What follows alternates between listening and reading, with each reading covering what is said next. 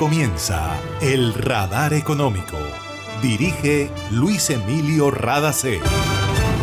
Soy Mabel Rada y esta es la emisión 10.095 del Radar Económico. Estos son los temas en la mira del radar. Comisiones conjuntas del Congreso de la República de Colombia aprobaron en primer debate el proyecto de ley de presupuesto general de la Nación para 2023. El ministro de Hacienda, José Antonio Ocampo, dijo que es el resultado del diálogo constructivo con los diferentes partidos. La descarbonización de la economía es una tarea de la política más que de la economía, dijo el presidente de Colombia, Gustavo Petro, durante el foro de resiliencia y la carrera hacia el cero, organizado por Naciones Unidas en Nueva York. Aseguró que de nada vale ir de cumbre en cumbre si no se actúa y habló de la importancia del trabajo conjunto entre países. Si las decisiones que se tomen en las cumbres sobre el clima y la biodiversidad no tienen efecto en la vida de los ciudadanos, las metas planteadas no tienen sentido. Así lo manifestó la ministra de Ambiente y Desarrollo Sostenible de Colombia en el marco de la Asamblea General de Naciones Unidas. Casi 11.000 familias se beneficiarán con la titulación de más de 680.000 hectáreas en Colombia. Es el arranque de la reforma agraria prometida por el actual gobierno. ESELCA es respaldo y confiabilidad para que Colombia pueda transitar por la ruta de la sostenibilidad. Cuando hay energía, todo es posible. En Gases del Caribe tenemos una nueva línea de WhatsApp para atender tus solicitudes relacionadas con nuestro servicio. Escríbenos al 605-322-7000 y obtén respuesta inmediata. Recuerda 605-322-7000. En Gases del Caribe, tus trámites a la mano. Estamos contigo. Vigilado Superservicios. En el radar le contamos lo que está pasando en la economía. El proyecto de ley de presupuesto general de la Nación de 2023 fue aprobado en primer debate en el Congreso de la República de Colombia. El monto total es de 405.6 billones de pesos y podría tener una adición presupuestal si se aprueba la reforma tributaria. En ese caso se incrementaría la inversión en educación, agua potable, energías limpias e infraestructura para la agricultura, el turismo, y la conectividad.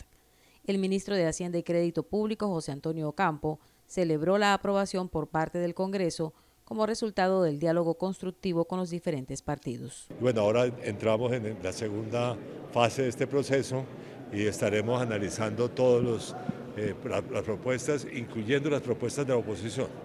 Eh, hubo dos fases de ajuste. Una primera que fue la acordada del Consejo de Ministros, eh, en la cual eh, las prioridades fueron el sector agropecuario, salud, educación, el, programa de paz eh, y el programa de lucha contra el hambre. Y en, estas, en la segunda ronda, que fue ya con los parlamentarios, el ajuste más importante fue en vías terciarias, pero también en deportes y unos ajustes que están todavía pendientes en materia de vivienda de visa urbana. Ocampo aclaró que los subsidios de energía para estratos 1, 2 y 3 están garantizados, pues se incluyeron en la adición presupuestal presentada por el gobierno, y es un monto cercano al billón y medio de pesos. El Ministerio de Agricultura y Desarrollo Rural de Colombia anunció hoy el inicio de la reforma agraria en el país con la titulación de más de 680 mil hectáreas de tierra. La ministra Cecilia López Montaño explica quiénes se benefician en esta primera etapa del proceso. En esta primera etapa vamos a hacer dos cosas. Primero, anunciamos la entrega de títulos. Son 681.334 hectáreas que hoy van a ser eh, empezar a ser tituladas. Empezamos inmediatamente hasta noviembre. Vamos a estar hasta el 15 de noviembre. Vamos a estar entregando estos títulos. Pero hacemos dos cosas, no solamente se entregan los títulos, sino que también van a estar apoyados en la Agencia de Desarrollo Rural para que esta entrega de esta legalización de la tierra va acompañada de proyectos de desarrollo rural. Tenemos la convicción de que esta primera etapa que será seguida por otras, en donde habrá entrega en su momento de tierra de los de los narcos. Eso requiere un poco más de, procesos que estamos trabajando muy intensamente con la SAE. Y también entraremos en, en, un momento dado en la etapa en donde será con el catastro multipropósito, en donde lograremos que haya una disposición mayor de tierras. Esas son las distintas etapas que hemos venido anunciando. Pero en resumen, esta es la primera etapa. Por su parte, Gerardo Vega, director de la Agencia Nacional de Tierras, aclaró que todo se va a hacer a través de la vía institucional y se espera que no le quiten espacio al proceso de reforma con ocupaciones o invasiones de tierra. Y esperamos con esto que haya una es un mensaje también de tranquilidad para las personas que aspiran a acceder a la tierra y a formalizar su tierra. Aquí no puede ser entonces ni con organismos privados de protección de la propiedad privada, ni invasiones, ni ocupaciones. Se va a hacer todo por la vía institucional, reitero, liderada por la ministra Cecilia López y por el presidente Petro. Nosotros en las agencias lo que hacemos es este trabajo de buscar los títulos y buscar la formalización de la tierra. El gobierno nacional es consciente de que la entrega de títulos no es suficiente y en esa parte del proceso entra a jugar un papel importante la Agencia de Desarrollo Rural. Escuchemos lo que dice Diego Bautista, presidente de esta agencia. Ese esfuerzo gigante que está haciendo el gobierno tiene que ser complementado con un esfuerzo de desarrollo rural, de oportunidades de ingresos para las familias, y de desarrollo productivo para las regiones. Entonces, no basta con entregar los títulos de propiedad, que es una gran noticia para estas familias. 10.800 familias van a recibir en las próximas semanas sus títulos de propiedad, con lo cual podrán vivir, dormir tranquilos con esos títulos en sus casas y en sus terrenos, pero será suficiente hacer un acompañamiento de generación de ingresos, de economía local, de alimentos en las comunidades y también de vincularse a las cadenas productivas en sus territorios. Lo que va a hacer la Agencia de Desarrollo Rural es acompañar a todas estas familias y estos territorios en los 19 departamentos para iniciar procesos de proyectos productivos que le generen ingresos a esas comunidades y así complementar la calidad de vida que requieren esos territorios y esas familias con las cuales estamos empezando la senda de la reforma agraria. La ministra de Agricultura, Cecilia López, dijo que la titulación es el resultado de un gran esfuerzo de esa cartera para agilizar el proceso y cumplir con el compromiso de la reforma agraria asumido por el Gobierno Nacional y el cumplimiento del acuerdo de paz. Sabemos que el mañana pertenece a los que creen que todo es posible. Por eso en GESELCA generamos energía que transforma sueños en realidades y se convierte en fuente de progreso. Somos una fuerza invisible que une evoluciona y construye futuro. Para reportar escapes o emergencias de tu servicio de gases del Caribe, marca la línea 164 desde tu teléfono fijo o celular y recibe la mejor atención de nuestro personal calificado de manera oportuna y eficaz. Línea 164, disponible las 24 horas, los 365 días del año. También puedes marcar a la línea nacional 018000 91 tu línea amiga 164 de Gases del Caribe. Estamos contigo. Vigilado Superservicios. Está escuchando el radar económico. En la construcción de una economía descarbonizada, el papel más importante deberá jugarlo la política más que la economía. Así lo dijo el presidente de Colombia, Gustavo Petro, durante su intervención en el foro sobre resiliencia y la carrera hacia el cero dentro de la acción climática de las Naciones Unidas. Petro dijo que su balance sobre la lucha para detener la crisis climática es que ha sido ineficaz y podrían venir peores desastres para la humanidad. El virus COVID-19 es como una demostración en laboratorio para cada uno de nosotros y en cada país de lo que se avecina de manera peor. Si no somos capaces de cambiar un sistema económico mundial en el corto plazo. Es una tarea de la política.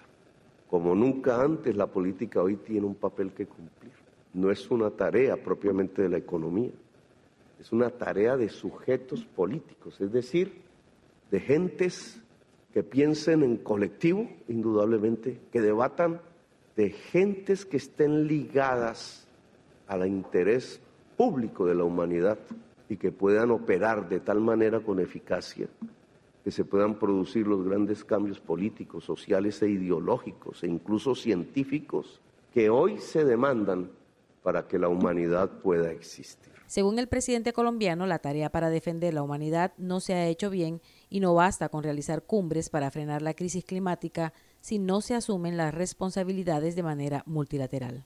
resolver el desastre climático que implica cambios rotundos de tecnologías, maneras de consumir y de producir, en realidad habría que hacerlo desde otro espacio de acción humana que no es el mercado, al cual habría que regular, sino desde la planificación, desde el poder público, poder público que ya no es nacional, porque ya no es suficiente, sino que tendría que ser multilateral a escala global si quisiéramos en los tiempos que nos quedan realmente hacer las transformaciones que toca, que implicarían enormes volúmenes de inversión de dineros y de finanzas para poder dar los saltos y construir los indicadores de una verdadera economía descarbonizada.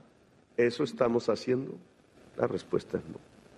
La respuesta es que el, lobby petrolero y carbonero y sus industrias concomitantes, que es la economía fósil, que es el 90% de nuestra economía mundial, es suficientemente poderoso para causar una enorme irracionalidad política.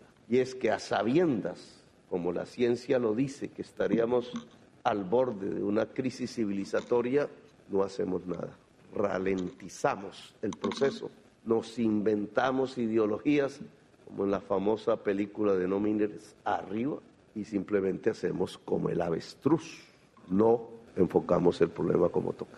Y vamos de COP en COP hasta que el tiempo se agotó. De otro lado, el presidente de Colombia participó en el foro sobre economía global organizado por el diario El País de España en el marco de la Asamblea de Naciones Unidas en el que confirmó que hasta ahora no hay encuentro programado con el presidente de Venezuela, Nicolás Maduro, y que la apertura de frontera con el vecino país se hará el lunes 26 de septiembre. Destacó que las relaciones con Venezuela le darán un empuje económico a los dos países y se normalizará el tránsito de viajeros que han corrido peligro en la trocha. El mandatario colombiano dijo que su gobierno dará prioridad a un mayor respeto por los derechos humanos para tener autoridad moral frente a otros países e hizo un llamado al diálogo entre Rusia y Ucrania para poner fin al conflicto. Ante Naciones Unidas, Colombia hizo un llamado para acelerar el cambio hacia la protección de la biodiversidad, más allá de los acuerdos que se obtengan o no en las cumbres mundiales. La ministra de Ambiente y Desarrollo Sostenible, Susana Muhammad, resaltó que por lo menos para Colombia esta protección se traduce en avances dentro del proceso de paz en los territorios. Queremos una coalición de muchos países para acelerar el cambio a pesar de los acuerdos o no que tengamos en la cumbre de biodiversidad, que esa aceleración cuente también con las vivencias reales y concretas de los territorios de la conservación, de los territorios de la vida, del agua y del cambio.